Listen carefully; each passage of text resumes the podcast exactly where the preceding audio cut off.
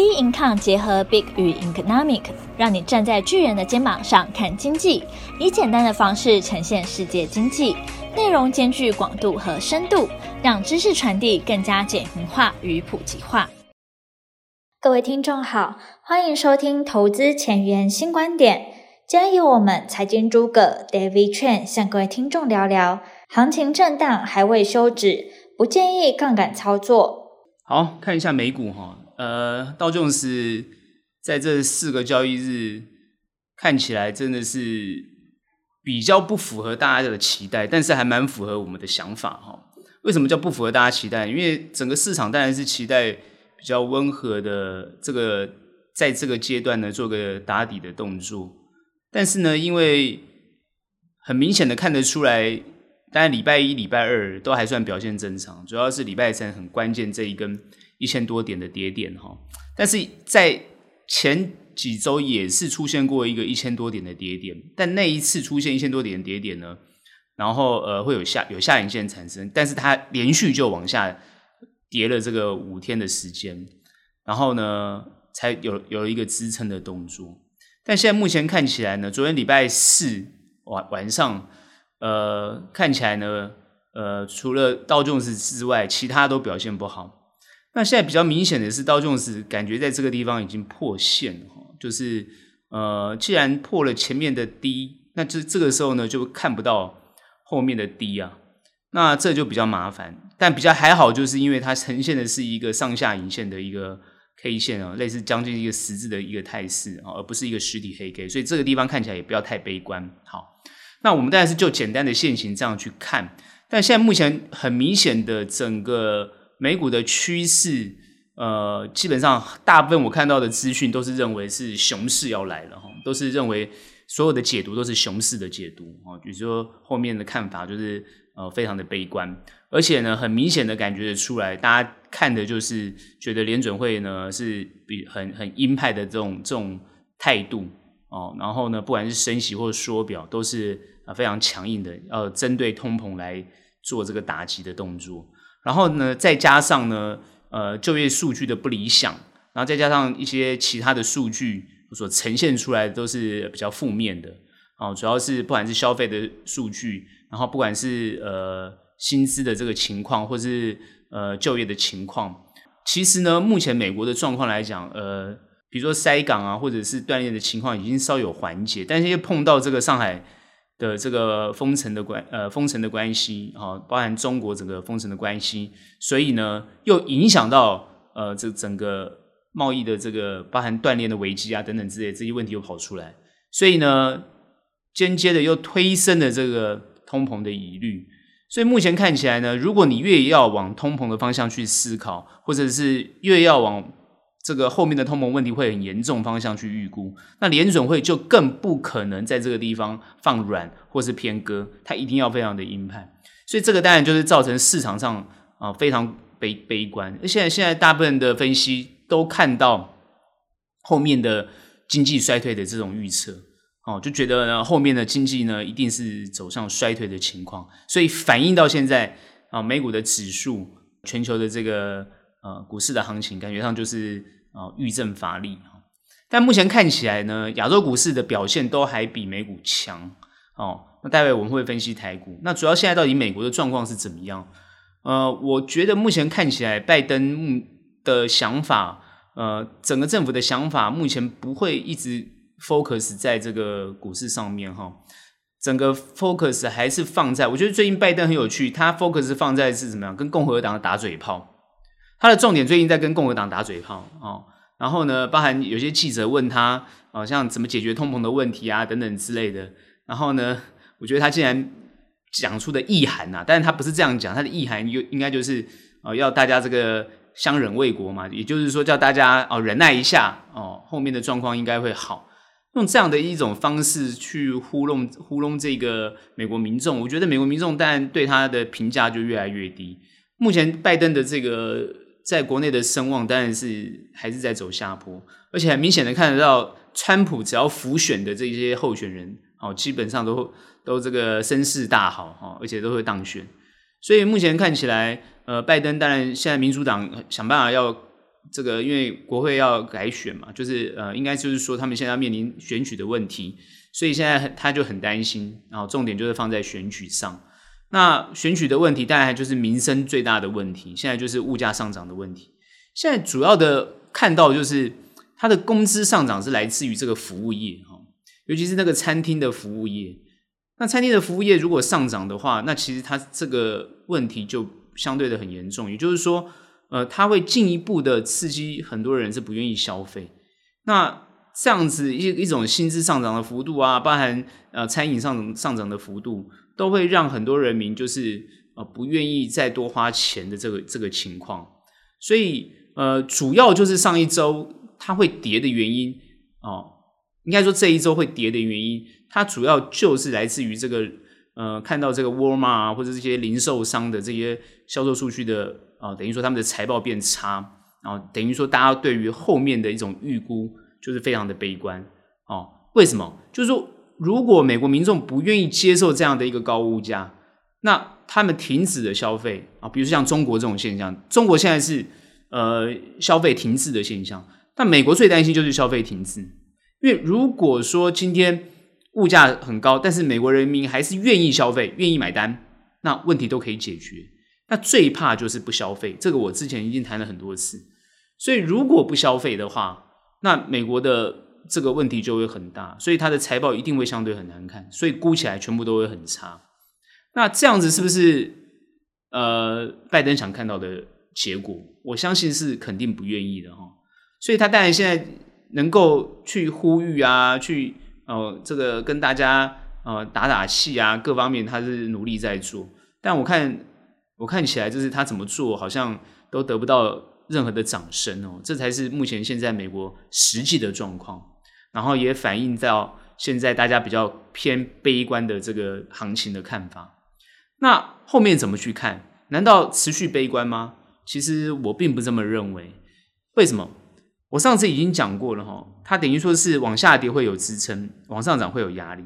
目前实际上都已经很明显的反映出来哦，上涨它就有压力。好，你各位可以看到，就是说，呃，礼拜一、礼拜二是上涨的哦，而且礼拜二涨得很很是一个很很强势的涨，但是礼拜三马上就下跌，所以它那个节奏没有改变，完全符合我预测的状况。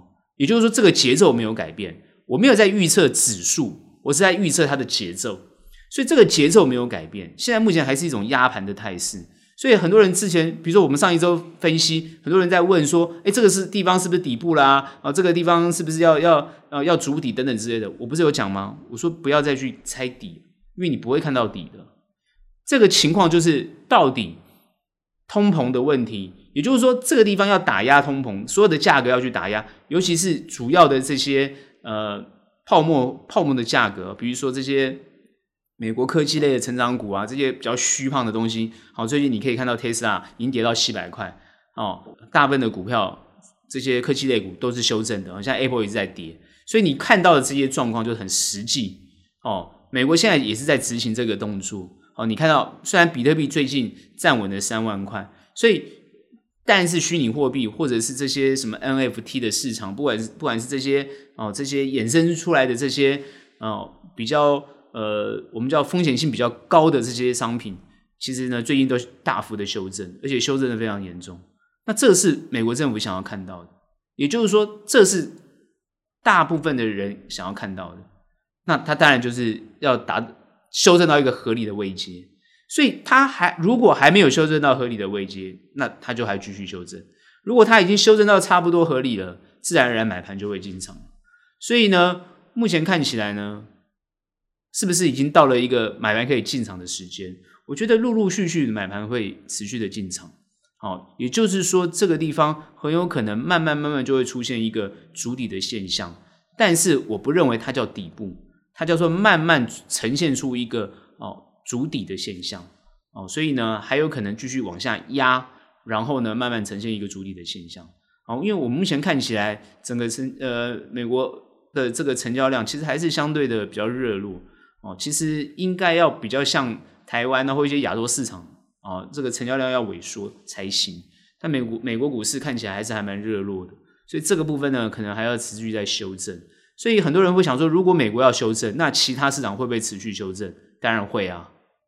你以为会幸免于难吗？所以呢，不要太乐观啊！我觉得不要太乐观啊。那这个地方要不要做空？其实我一向都不会在这些位阶上做。我觉得短空可以啊，那长空的话就比较不利啊。这个情况会比较不利啊，因为在这个位阶上，感觉上它应该修正到一个比较差不多的位置。因为现在看起来，这个美国的这个房屋的销售率啊，也就是说，这个新屋的这个成交率其实还是不理想的。那他们用这样的方式去推估后面的经济情况，哦，也就是说会预估经济情况是不理想的。所以呢，这个盘还会再持续往下压。照理讲，哈，照理讲，美国经济应该是要复苏的，而且是温和的复苏，哦，而不是很急的复苏。那它看起来是没有在。做复苏的动作，那比较有趣是上一周这整周啊，因为今天是礼拜五嘛，这一周记者问这个拜登啊，就是说，呃，针对中国的部分啊，针对中国关税的部分啊，会不会就是取消这个关税？哦，那这个拜登说还在研议中，那那个记者也很很蛮机车的哈，就直接逼问他，哦，一定要有个答案，哦，然后呢，拜登是没有正面的回应的哈。但是实际上来讲，从美国商务部的态度哦，我之前有讲过了嘛，就是说，如果这个美国持续跟中国做课税的动作，其实是对美国人自己不利啊，因为物价很高，是因为你今天课了课了课了这个中国的税，因为你美国人怎么样从中国进产品进来，都比其他的商品便宜啊，也就是说，你你还是需要中国，因为中国的产品就是便宜嘛。啊，品质虽然差了一点，但是呢，它就是便宜。那一般民众，百七八成人就是要用这样的产品嘛。只有少部分人才会去消费那种比较昂贵的东西。可是你的经济不能靠少部分的人啊，你不能依赖少部分，因为少部分人他能吃就这么一点嘛，他能花也就这么一点嘛，对不对？你说他能他能吃多少花多少？他就算几亿身价，吃的价格也比你才多一点点而已啊。所以最大的关键还是比较大的这个基数。它必须要能够满足比较大的基数。那今天中国它的产品进口就是能够满足这些比较大的基数，那你能怎么办呢？你去跟他课高关税，那其实是伤你自己。这个我觉得美国的这些智囊也好，或者是这些高官也好，难道想不透这个道理吗？那你你你就是为了一种民族情绪，你就是为了一种这个美国第一，你就是为了这种口号的东西有意义吗？事实上真的没有意义。好，我觉得务实一点啊，不然。每个政府都很难做啊！我我现在看，不管是共和党也好，民主党也好，都很难做。你就是因为讨厌这个 China，你就要啊这个禁止呃中国产品。各位有各位不知道有没有看过？之前我在在几年前我就看过这个美国的一些报道，就是说呃他们认为如何在一天当中，他那个报道就是说我如何在一天当中不要用 Made in China 的东西，很有趣哦。后来发觉真的没办法生活。因为除了 Made in China 之外的东西，全部都是贵的，都是高的。但很多人会讲说，哎，呃，你可以什么越南的啦，你可以说什么其他国其他的东西是有替代品没有错，也有其他国家的替代品，但是它很多东西还都是还是仰仰赖中国。所以你看，光一个中国的上海的封城，既然会造成美国现在哦这个严重的问题，所以这个东西还是要。呃，我觉得比较务实去看呐，哦，而不是那种用一种全球用一种民族民族主义的这种方式啊，不断的在那个地方叫嚣，然后呢，一天到晚就是恐俄恐中啊，要不然就是哦，这恐亚洲人怎么，反正就是一大堆哦，等于说一种呃自我自我民族的情绪，然后呢，去影响了整个实际上啊这个。经济的状况，我觉得这是大可不必哈。所以现在美国其实还蛮蛮窘况、窘迫的。他们现在就是处处在一种很窘迫的现象。好，现在目前呃就是这种情况。你看，我们上礼拜讨论，他们为了那个堕胎法案在那边争论不休。你看这个礼拜，看他们现在又要讨论怎么样对于中国中国的这个课关税的问题可以来来处理。其实你会发现，他们讨论东西就是很有趣的东西哦。哎，奇怪，怎么不讨论？哦，这个俄乌啊，乌俄战争呢，其实不是不讨论哦，啊，也会讨论，但是呢，反正呢，现在就是全力支持好，要要武器给武器，要钱给钱，就是这样。好，但是呢，因为最近他们比较会讨论就是印太战略，呃，印太印太的整个这个等于说要做一个印太的一个经济架构。那我想说，你做一个印太经济架构的话，那你的这个呃 TPP 啊，就是呃你跟日本原本要搞一个 TPP，现在现在是不是就变成是胎死腹中？所以搞来搞去啊，我们觉得这很有趣，就是说搞来搞去，它。他的这个政策啊，有一种反复，然后有一种带有民族情绪，然后为了选票也好，然后其实对于实质上的经济帮助并不大哦。那当然，大家还是看联准会。我认为联准会的态度，当然还是看这个拜登政府的想法啊，来做搭配运用。哦，很多人会觉得说，后面这个联准会啊，鹰派啊，多么鹰，多么鹰，这个我觉得。呃，大可不必这样想，因为你觉得他如果这么阴的话，对不对？其实从头到尾，为什么会大家去选这个鲍尔？大家有没有想过这个问题？你难道这个以美国的整个呃财经界也好，或是这个经济学者专家，什么诺贝尔这么多个，对不对？为什么不找他们当这个联准会的主席？因为美国这些得诺贝尔的人，大部分的都是什么？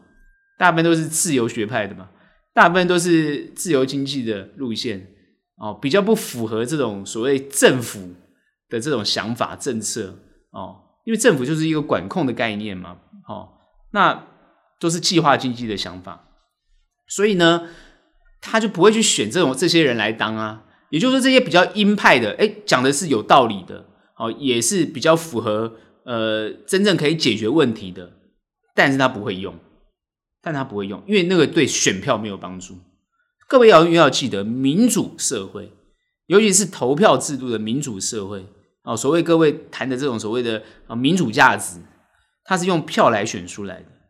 那最近我看到就是包含你去看到这个菲律宾的这个选举，好，你又去看到这个呃这种民族情绪，然后选出来的的这种哦这种。所谓的总统候选人啊，总统啊也好，或等等之类的，他就是没有办法让整个国家的经济变好，就是这么简单。虽然他们口号都是说要让经济变好，口号都是很讲得很好听，但实际上就没有办法改善。为什么？因为就是要选票嘛。哦，那你今天你的政治资金来自于哪里？那就是这些财团嘛。你的政治，你的你的选票怎么会来自那些捐你个五十一百的人呢？你去想就知道了。好，那捐你五十一百的人也是一张选票没有错，可是你的政治等于说你的决策一定都是比较符合这些给你大笔资金来做选举的人嘛，这是很实际的现象。当然你也要讨好这些一般的选民，你才有票嘛。所以这个就是他们的怎么样怎么样去去操弄的一种方式。好，我们看菲律宾的那个啊小马可斯，大家就很清楚看到哦，其实。也没有什么对他有什么成见，但是他现在的选举方式全部就是用什么透过网红啊，透过网络方式，因为现在网络的这种发言这种方式是很容易去去扭转一个人的想法嘛。你看现在不管是从川普是川普的当选到很多国家的选举，现在看起来这个网络真是无远弗届啊，对不对？哦，影响实力非影响非常大。所以现在每个候选人都要去跟网红蹭蹭一下，蹭一下，蹭一下。谁是网红，我就跟他蹭一下。好，台湾现在目前也是这样，台湾外的选举也是这样，要跟网红蹭一下。啊，你不蹭一下，你没有票，就是这样。哦，所以这这这个已经变成是这样，民主社会变成这样。但是真的能够选出一个好的领导人吗？没有，很难。哦，真的很困难。好，所以以前过去的人是政治比较冷感，现在呢，现在都是政治不是冷感，而是看谁搞笑我就投谁。一样的道理嘛，你看流量也是一样，谁搞笑投谁啊？你不搞笑有什么？你不好玩，你不好玩，我投你干嘛？你不好玩，我有什么？有我有什么流量？就是这样啊，那就已经变成是一种简单化，一种比较偏执化，一种比较比较比较有趣化，也没有说对或错，它就是一种一种趋势。所以现在的状况，以美国的状况来讲，它就是要达到一个呃，它又要票，然后呢，但又要。经济啊，他要怎么取得一种平衡呢？所以我刚刚讲过，联准会的主席他就会选像鲍尔这种人。鲍尔从头到尾都是鸽派。哦，他的前任哦，就是现在的财财政部长哦，也是鸽派。哦，然后他的财现在的财政部长的前任哦，这个 Bernanke 也是鸽派。所以你看，Bernanke、叶伦、鲍尔全部都鸽派，下一任还是鸽派。哦，不要再跟我讲他多么鹰了啦。所以这些偏鹰的看法，这么恐吓市场，我觉得也是一个方法。因为我还是强调，如果不把这些浮饵洗掉，不把这些呃泡泡戳破，通膨还是一直会存在。所以现在一定要让这个泡泡破灭。但是在泡泡破灭的过程当中，绝对不可能用很急的方式来处理，所以一定是缓的方式。所以呢，大家现在已经在讨论，到底是硬着陆还是软着陆？美国经济到底要硬着陆还是软着陆？哦，那以政府的角度，怎么可能让它硬着陆呢？所以政府当然是要用大量的力量，想办法让它软着陆。各位想就知道了，除非没办法，除非市场真的是没有信心到极点，除非所有的东西都崩溃，就大家都崩溃了，那才有可能硬着陆。但现在美国有 QE 这种武器，你觉得它会硬着陆吗？就好像你现在去银行挤兑，银行永远有钱，你干嘛要挤兑呢？你们理解这个概念吗？就是说，银行永远有钱，过去为什么要挤兑？因为银行要倒了啊，你不去领，把钱领出来，那银行倒了不赔你啊，你当然要去挤兑啊，这是很简单的观念，对不对？可现在他又告诉你，我政府不会倒啊，你要多少钱我都可以给你啊。那你挤兑干嘛？你就乖乖继续存着嘛，对不对？你你存着我还给你利息哦，所以自然而然就就信就就不会有人挤兑，那就不会有信心的问题了。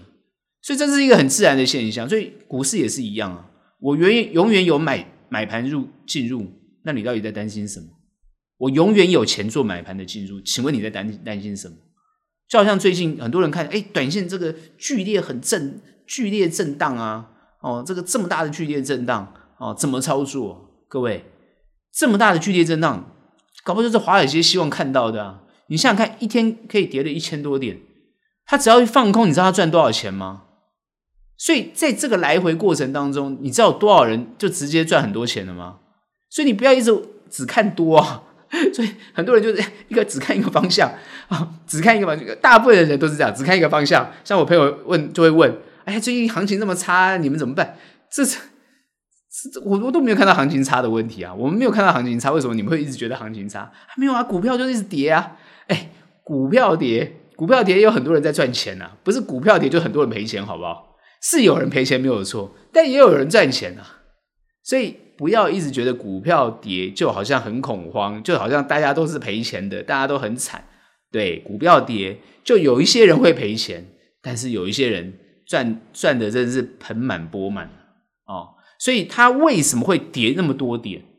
其实很合理啊，因为现在都大部分都城，尤其是美国的股市，现在都城市交易，很合理啊，哦，很合理，就是赚钱的时机，为什么它不这样跌？所以你你慢慢去观察，就是这样这样一个一个一个情况。所以呢，目前。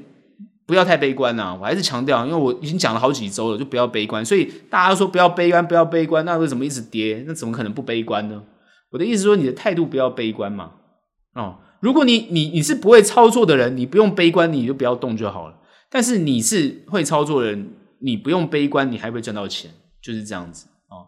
那至于很多人说是不是时机？以美股现在的状况来讲，哦，其实很多股票已经。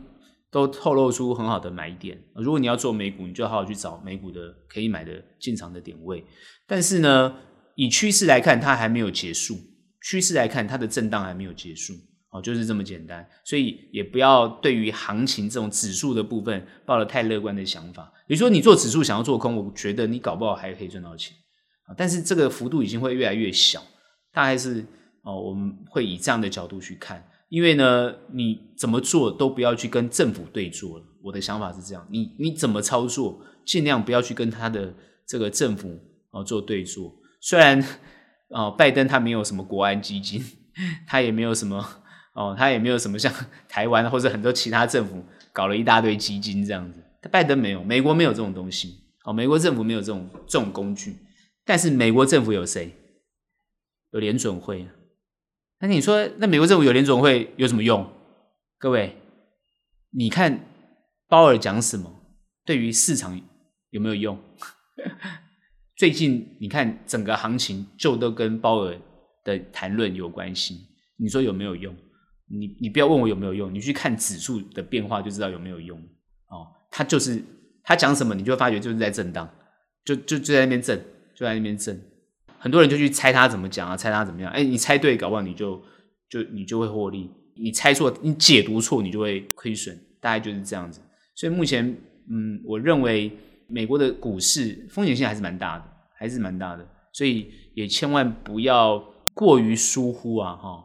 然后呢，这边建议就是说，嗯，不要做杠杆了，哈。很多人还是用杠杆的方式在操作，我觉得，呃，真的是有可能一夕之间你就会翻盘，哦，一夕之间你就会全部的财产就没了，真的就是这样。现在美国股市就是这样，可能一夕之间，就是它它的决战都在一天里面就结结束了，哦，它它几乎不等你了。你的你的钱可能在一天就全部没了，所以我不会认为，呃，你有这么大的这种承担风险的能力。所以很多朋友说喜欢做美股啊，要操作什么什么美美期指啊什么，我都不那么建议，因为这些都属于资金部位比较大的人来操作。所以，呃，这种想要抢短啊，想要做一些呃这种小，就说做小，然后能够以小博大的这种心态。我都是不建议这样子的这种心态，用以小博大、用杠杆的方式在操作这种指数期货的这种方式，我都是不建议的哦，我都不建议，因为不适合一般的投资人哦，我还是这样强调。好，那这个就是我们对美股的看法。好，我们看一下台股哈，最近呃看台股的朋友应该都很高兴啊，我们在台湾当然做台股嘛，哦，大家看起来就是还蛮安心的了哈。啊，看美股跌成这样子哈，大家心情都看台股就觉得心情还蛮好的。哎，奇怪，为什么美股跌成这样，台股好没有没有跌，而反而还是有所支撑？感觉在这个地方，呃，很多人觉得说，哎，是不是又开始在找支撑啊？还在又在找这个什么第一只脚、第二只脚的出现哈？这样的一个看法，其实我觉得各位也不要太过乐观了哈，因为毕竟美股还是一个全球的趋势来看。其实你看台股，我们相对的。呃，不是只有看道琼斯，你同步还是要去看费半跟纳斯达。那你去看费半跟纳斯达，你就知道说，哎，费半跟纳斯达都没有破，也没有破底，也就没有破线，就是说他们还是在一个在筑底的态势。所以台股好像就比较符合费半跟纳斯达的一个状况，台股反而相对的表现都还比这个美股的三大指数都还来得优异。那这又是为什么呢？我觉得目前台股蛮符合。呃，台湾股性的哈，就是说台股目前的走势是蛮符合台湾人操作台股的股性。首先，台股一定是大家都知道啊，不管是什么金管会啊，什么政府啊，什么啊一大堆的，有就是后面有有撑呐，就是有人会护盘嘛，这是一个绝对有底啊哈。第二个就是说，前一波在下杀的时候，很多的这些散户啊，可能都被扫出场。哦，都被扫出场，而且最近很明显的量已经从三千多亿已经跌到两千多亿，哦，已经已经往下缩了。那在这个阶段，各位可以看到今天的成交量都还没有破两千，这个时候就很明显的感觉出来，它蛮符合现在的局势，是蛮符合台股的股性。也就是说，我量慢慢缩，可我的价其实还好，没有跌得很惨。那这个时候，当然就是大部分人就会比较安心。可是我会觉得说安心，可能也不用过分的安心，因为它还会有一些变化，好，因为它还是会受到国际盘的影响。那很多人会说，那这个地方受国际盘影响，可是看起来我们人家跌，我们在涨啊。其实我们同步去看雅股啊，你去看雅股，不管是呃上证啊，不管是韩股啊、日股，其实也都是跟美股涨的不同。也就是，奇怪，为什么美国在跌，雅股反而呃在反弹？事实上来讲，因为前一波跌的比较多，或者跌的比较惨，你去看这个形态就知道了。我这个亚洲股市的形态，基本上来讲，表现的都是比美股还要低的位阶。也就是说，美股现在在做比较基、比较比较大的修正啊。那亚洲股市开始反而慢慢的呃恢复的这种态势。那同步我们再看，就是细细去看它目前的状况哦。其实很多中小哦，就又又开始飙啊，又开始涨啊，这样子中小型的股票，那这样到底是不是健康的？当然肯定是不是健康的。哦，那怎么样才叫健康？当然就是大型股啊，哦，趋于一个比较稳定的价格。哦，那怎么样能够慢慢走出一个很合理的一个底部？目前看起来呢，我觉得它现在走一个状况会比较健康。虽然大家不看好，但我觉得它会走比较健康。好，大型股、小中小型股轮动的一个方式，然后慢慢走出一个这个在指数上走出一个比较平稳、可以往上的一个态势。也就是说，不要涨太快，一定要有所修正。然后呢，但也不要修正很多。然后呢，慢慢慢慢的，哦，以一种缓升的方式去走，我觉得会比较好。但是它缓升的情况，就是要有一个比较长时间的修正。前面的修正，你看从今年一月份一直修正到现在五月份，现在已经要修正到五月中了哦，哦，五一直修到有五月中，是一五六一六，它一直这样修正修正，哦，慢慢的要这个地方要走出一个哦比较往上的一种态势，那这个就是前面的修正，它就是把所有的价格做一个比较大幅的一个调整，希望能够。哦，让指数啊比较走一个啊、不要那么快下去，但是又可以慢慢爬升的一种态势。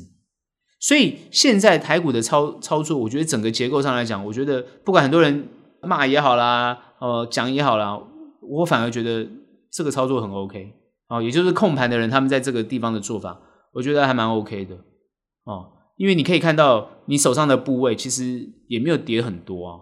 哦，当然很多人说，哎，他自己的手上部位跌很多了啦，那现在多惨又多惨，不知道已经停损到哪里去，然后现在怎么样呢？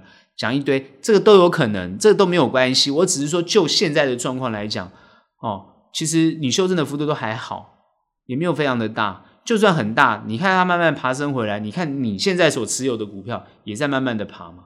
所以，除非你的股票真的很糟。当然，很多人喜欢去看那些表现很好的股票，呃，那个我们不讨论，因为都是很特殊的股票，也许比较特别的股票。那我们大部分讲的就是一般大家所认知的，不管是大型的股票，或者是呃绩效比较好的公司，他们的表现，我都觉得呈现出一个比较合理。因为前一波他们涨得比较多，所以他们现在就必须要把他们的那个价格做修正，然后达到一个比较合理的本益比。然后从合理的本益比里面再出发，这样才是一个对的。那当然，很多人会去看业绩，业绩当然有有涨有跌。其实第一季表现好的，它第二季也不一定表现好。可是最重要是它的营收不要差距太大。你有稍微修正没有关系，但你的营收哦跟获利都不能差距太大，那你都还可以走一波比较长远的路。那台股当然这个时候呢，就要比较着重在台股基本面跟它的未来性。所以以目前看指数来讲，我都觉得很合理。哦，当然很多人会说，现在还会不会持续往下修正？我觉得会修正，哦，但是会有所支撑。这个台股会比美美国感觉上，哦，在这段时间，那你会问我说，这段时间多久？搞不好这一两一两个月会逐出一个比较漂亮的一个往上升的一个一个态势。那至于什么时候会开始往下跌，它一定会走到一个合理的位阶。我认为它要能够突破前面所有的均线，还是比较困难的。哦，因为它整个那个压力都相当压在那个地方比较大，但是它会慢慢慢慢接近那个接近那个位置的时候，然后搭配国际盘往下修正的时候，它可能就会开始在修正。所以它是一个缓步往上，但是会修正的一种态势。这是我对后面它的盘势的研判。但是呢，这是不是绝对的？我们大家还是要持续去看，它没有绝对。哦，它只是从这个态势去估它后面经济的一种变化跟表现。以台湾现在最在乎的是什么？台湾现在最在乎的是疫情。好，台湾现在内需的状况情况怎么样？非常不理想。台湾现在消费情况怎么样？我认为也不理想。哦，你去看就知道了。不管是餐饮，不管是百货，你不管是其他的消费，其实大家都是现说的。好，那台湾的就业情况理不理想？我认为现在如果说一般的服务业有这种影响，就影响到的话，会回推到他的就业情况也会受影响，那也会回推到很多新新的这个进入职场的人，他的找工作的情况全部都会受影响。好，我们最近看到这个台湾最大的问题就是最近这个寿险业也就是说是呃产险业碰到了这个呃最大的问题啊、就是这个保单之乱啊，防疫保单的问题。那防疫保单的问题，现在呃，首先买保单的想法，应该就是第一个卖保单的会觉得说，台湾的防疫做得很好，不至于造成呃这么多人确诊。可没想到政府要与病毒共存，与病毒共存，那也就是说，不管你是打两剂、三剂的，你就有可能都会在突破而染疫。所以呢，它的它的这个染疫的情况就会大幅的增加。哦，今天。今天礼拜五啊，是八万多例，昨天九万多例，所以你会发觉这个这个染疫的人数突然暴增。那你今天用很便宜的钱，比如说几百块，你去换一张五万块、十万块的，你很多人就想说赶快去保啊，赶快去换啊。保险公司赚这个钱是非常的，都在想什么哦？因为你今天对于这个病毒你，你你你以为它可以管控，这是不可能的事情嘛。你可以透过欧美的这个染疫的情况，你就可以知道啊，台湾过去之所以可以让确诊率这么低的原因，是因为呃，我们这个隔绝于境外，也就是说，我们把所有境外确诊的人都被隔离了，都隔绝了。哦我们等于说是封国，我们不是封城的，封城算什么？我们封国，整个国家封起来，哦，所有有可能进来的，全部把你挡在外面。所以可以维持长时间的哦，没有染疫的一个情况。可你现在是与病毒共存啊？那与病毒共存的概念是什么？就我就不防了嘛。当我不防一打开之后，那开玩笑，那病毒是什么？病毒它就是像空气中传染传播一样，它很快很迅速的就传播出去了。那你有疫疫苗也不一定有用。而且与病毒共存的概念就是，你疫苗只是做变轻症，而不会得到重症，所以它很快就扩散。那你这个保单怎么办？你要赔不赔？按照合约上来讲，你当然要赔啊，这个还有什么好讨论的？我就觉得莫名其妙，还要还还讨论什么呢？所以现在我看很多立法委员什么都跳出来了，简直是怎么可能不赔呢？我觉得这个政府真的要想清楚这一点呢、啊，怎么可能怎么可能不赔？哦，那你产险公司说怕倒啊？哦，或者怎么样？你要想出一个办法来。你不是说怕人家倒啊？怕你们要违约吗？这个东西真的是没有什么意义，要没什么好讨论的。你敢收人家的保费，你就要付得出来。这本来就是天经地义的。你契约制不就是这样子吗？这没什么好讨论。但问题是，他觉得说是因为你政策的改变，所以造成我这个单子。好，所以他们现在是就这个保单的条文。哦，你看那保险公司都超级厉害，找了那些法务，想办法从条文里面找出我不赔的理由。如果从法律的角度来讲，哦，你你该赔你要赔，你不你你能够找到不赔的理由，好，那你可以不赔。可我觉得站在金管会的角度来讲，他必须要很明确的点点出来，就是说到底是什么样的情况，他应该要去执行这个赔付的动作。而且最重要的考量就是说，你这些后面跳出来的公司。你今天有能力来承保，你就应该要付得出来，因为你的母公司实际上是有能力来支付这些哦费用。你们现在只是现在大家只是在预估说哦，如果确诊人数多少，到时候保险公司会赔多少，到时候赔到破产。其实大的不会破产，就是主要那几个小的，什么和泰啊，或者什么这些新安、东京啊，就是这些比较小的产险公司是有可能造成问题，因为现在他们要尽管要他们赶快增资，好去赔付这些保单。实际上来讲，这个保单本来就是，你看，连台产他们就马上就止血，就知道就不能卖啊。那你后面这些公司怎么又又跑来去去去搞这个搞这个事？很明显就觉得说，哦，后面疫情应该台湾会控制的很好，这没有道理啊。哦，所以现在台湾的疫情是相对严重，而且我现在要谈的就是说，对于台湾现在内需的问题，是真的影响很大。这很多人都没有讨论这个问题。虽然政府现在是属于一个开放的态度，哦，而且也没有管控那么严严格，可很多民众都是因为很害怕，家里有小朋友都都很害怕，餐厅也不敢去，人多地方也不敢去，这这都是很担心这些事情，哦，所以呢，我会认为就是说，而且现在台湾的医医疗量能，我看他们一直在讨论这个问题，就是医疗医疗量能怕不够，我觉得不管是不是医疗医疗的量能够不够，而是要尽快理出一个办法来。怎么样能够把还没有确诊或者是已经确诊，怎么去认定？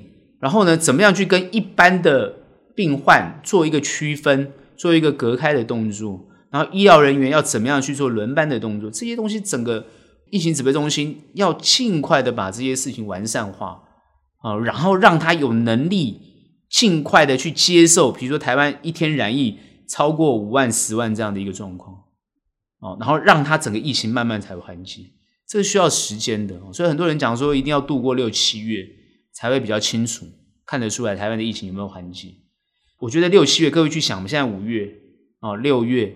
你看，去年五月是三级，今年五月又碰到这个事情，然后你看哦，已经一年了。你看多少商家？我看很多的商家都已经原本在今年的大概二月、三月，哦，他们又开始要装潢，要重新开张。怎么现在你看又碰到这个事？那不都通通白搞了吗？等于说投的钱又又又又都没了。我觉得这样搞下去哦，你看到底台湾还有多少人有信心做投资？我都不晓得。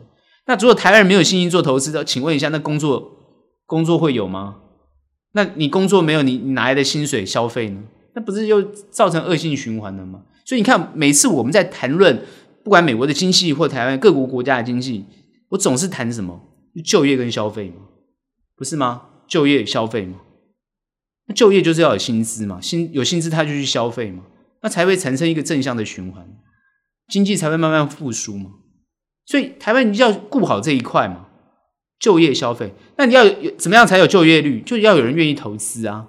可是你如果这个信心不够，没人愿意投资，那就不会有工作。没有工作，那哪来的消费？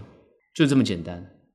所以很多人讨论经济，写了这个理论，写了一大堆，搞了讨论讨论一大堆，我们就很简单的去看这些东西就知道了。哦，所以我们就是看现在就是怎么样让台湾的。这个基础的消费赶快复苏，不然我们的内需会真的不 OK。不能只是依赖这个外销，虽然目前外销还是持续的哦，看起来都没有太大问题哦。这个问题为什么我们外销不会有问题？这个我大概跟大家分析一下，也很有趣。美中不是在开战吗？我我想开战是贸易战哈，大家一直很担心，就是你们贸易战归贸易战。但是呢，又很很担心，就是说很喜欢讨论这个哦，中共要入侵台湾啊，哦，美国要卖台湾武器啊，保护台湾一大堆有的没有的。我觉得背后都是金钱的、哦，关键就在它是美国美洲贸易战。那美国增加关税打中国，后来发觉奇怪，怎么进中国的东西越来越多，打没有用，所以现在搞得要讨论要不要降税，哦，免得美国人的物价很高。好，这个很有趣。美中贸易战，台湾基本上是受益的。因为我们出口给中国的是粗糙，我们出口我们两大贸易国，一个是美国，一个是中国。台湾的两大贸易国就是这两个，其他国家都少了。最大这两个就是美国跟中国。那这美这两国都需要台湾的东西。那台湾很多都是什么呃半成品啊，哦，等于说输入到呃中国，然后呢把它组装好之后，哎，送卖到美国去。我们都走这个路线。当然，有些就是在越南设厂，也是走这个路线。好，我们的外销看起来都没有太大问题，只要国际有经济愿意复苏，问题都不大。现在当然没有嘛，现在因为通膨的关系，都呃大家都压抑啊，没有错，什么锻炼一大堆，有的没问题。但是在这些过程当中，台湾的受伤程度都小，所以外销没问题。可是我们台湾的内需，开玩笑，问题大了。前一段时间，因为我们封国的关系。不让外国人进来，所以内需我们的人口没有办法去撑出撑住我们，不管是观光旅游、饭店这个饮食的这个这个动量能，它撑不住。好，因为你没有外来人口嘛，没有这个观光客啊，各方面它撑不住，撑不住情况下，当然就是一一的倒闭，要不然就是不愿意再投资，所以就有一票就是失业。哦，有一票失业，那政府当然就是救济啊，或者是呃什么纾困啊，不管是贷款或等等之类的。好。搞了一搞了一大堆，好，感觉是慢慢慢慢好像要渡过去，哦，感觉现在哎慢慢要渡过去了，搞了两年嘛，渡过去，哎现在慢慢要复苏了，没想到这一次要与病毒共存，马上又出现这个问题，所以你今天要与病毒共存没有关系，哦，你政府是一种开放式的，可是你要把整个东西要准备好，你才能这样做。你现在是一开放，然后你还没有准备好的情况之下，你一下子没有办法承承担这么大的这么大量能，好，第一个快筛剂的问题，第二个你药物治药物治疗的问题，你医院承担这个啊收容病容病病人的问题，你这些东西都没有没有快速的就位的话，你后面的问题会很严重，所以民众就会很担心。现在我讲的就是这个问题，我的关键在于民众会很担心，你没有办法让民众有信心的去接受与病毒共存，也就是说，你没有办法让民众有信心觉得他就是感冒。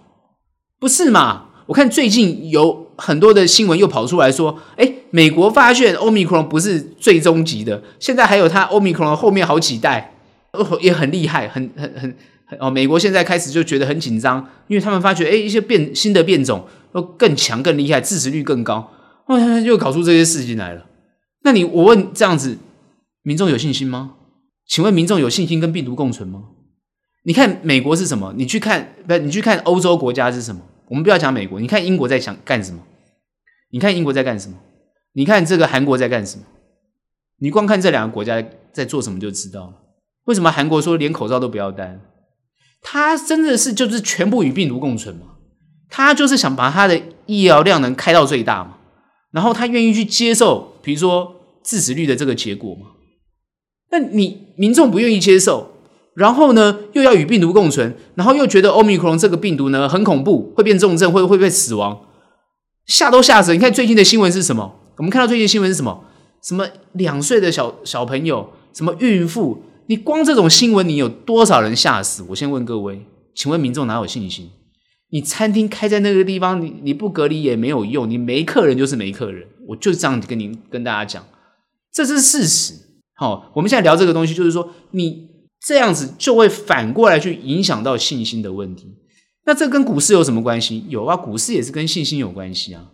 虽然我认为股市反而影响不大，哦，因为过去疫情越差的时候，股市反而越好。哦，真的是这样子。哦，所以呢，现在呢，内需，哦，我我讲的是台湾实体的经济啊，一定要复苏起来，因为你这样股市才会走得健康啊。不然哦，又一堆投资投机的资金进来。那这种投机的资金进来，它是一种短线的炒作，它很快的资金又跑掉，进来它一下就散掉了。像之前，比如说炒这个航运股啊，炒这种什么这种这种很奇怪的股票，那它都没有一个很健康的一种走得很扎实、很稳的一种态势。那你很大部分的投资人是赚不到钱的，很难呐、很难赚到钱。哦，所以我认为就是说，以投资的角度来讲，它是需要一种稳定的这种态势。能够走得比较长远一点，这才是比较好的现象。所以呢，疫情一定要控制住，让民众有信心，愿意去餐厅消费，愿意去愿意去哦，这个跟人去接触啊，跟互动，然后让人民恢复到正常的生活。不要呢，现在就是好像一个企业里面，只要一个员工哦，这个这个染疫，然后全部的就很紧张，然后呢，通通搞到什么，每天要就是搞得鸡飞狗跳，然后呢，企业自己也不安稳。然后企业不安稳，他就没有办法很正常的运作，搞得这个企业营收获利下滑。那你股市怎么不受影响？你财报一定很难看，你财报很难看，你的股价必定下跌。那民众就不会有信心了。再多的资金进来去护盘有什么用？就没有用啊。所以我现在讲的就是一种要怎么样推向一个正向的循环的概念。那投资人要怎么去看？投资人就是要用比较健康正常的心心去看。我认为做投资的朋友，哦，其实真的对疫情不要太害怕，真的是这样子。平常做好防护，然后呢，身体呢保持健康。那我真的觉得呢，不要太不要太担心，真的不要太担心。哦，因为你如果产生一种恐慌的现象，然后把自己关在家里，然后呢也不去不去活动啊，也不去干嘛的，哦，那我觉得台湾的经济呢就会一直走上比较差的一种态势。那现在当然大家会想说，六月份、七月份看怎么去度过。其实如果快一点的话，它高峰早点来，然后它就会慢慢往下。我觉得呢，这样会比较好。哦，现在现在预估台湾大概会有最多有三百五十万人会染疫，这个数字怎么来的？各位去看新闻吗？他数字怎么来的？应该不是产险公司估的，应该是医界估的吧？然后呢，产险公司他们用这个数据去推估他们要赔多少钱。我想他也是这样子，吓都吓死。不然怎么有三哦三百五十万染疫的这个数据出来？哎，各位要想三百五十万，现在才多少人而已？好，我们去反推一下，这还还早啊。所以预计六月份、七月份，哇，各位这个时间一拖长，我看真的是 不妙。所以我这边郑重的讲，大家要有信心，要有信心的工作、信心的消费、信心的投资。其实呢，真的不要太过悲观。然后呢，行情也是一样，我上周就讲了，买点出现了。这周我还是讲，很多很多人买。我们这周我们的操作策略都是会比较积极的，哦，这些都是比较。但是我们短线的操作策略不会积极。短线我们都不会很积极，所以这个地方还是不建议做短的啊，我都是不建议做短，因为这个地方短很难做，但是有机会还是会做，但是不会做的那么积极，讲讲。但是中长是一个很好的时机啊，这个阶段我觉得好的公司，呃，大家赶快去好好把握，我觉得这个阶段是一个不错的进场时机。好，这是我们对台股的看法。今天的投资前沿新观点就到这边结束。有任何问题、任何想法，欢迎到脸书专业以及 Instagram 跟我们做交流喽。那我们下期节目见，拜拜。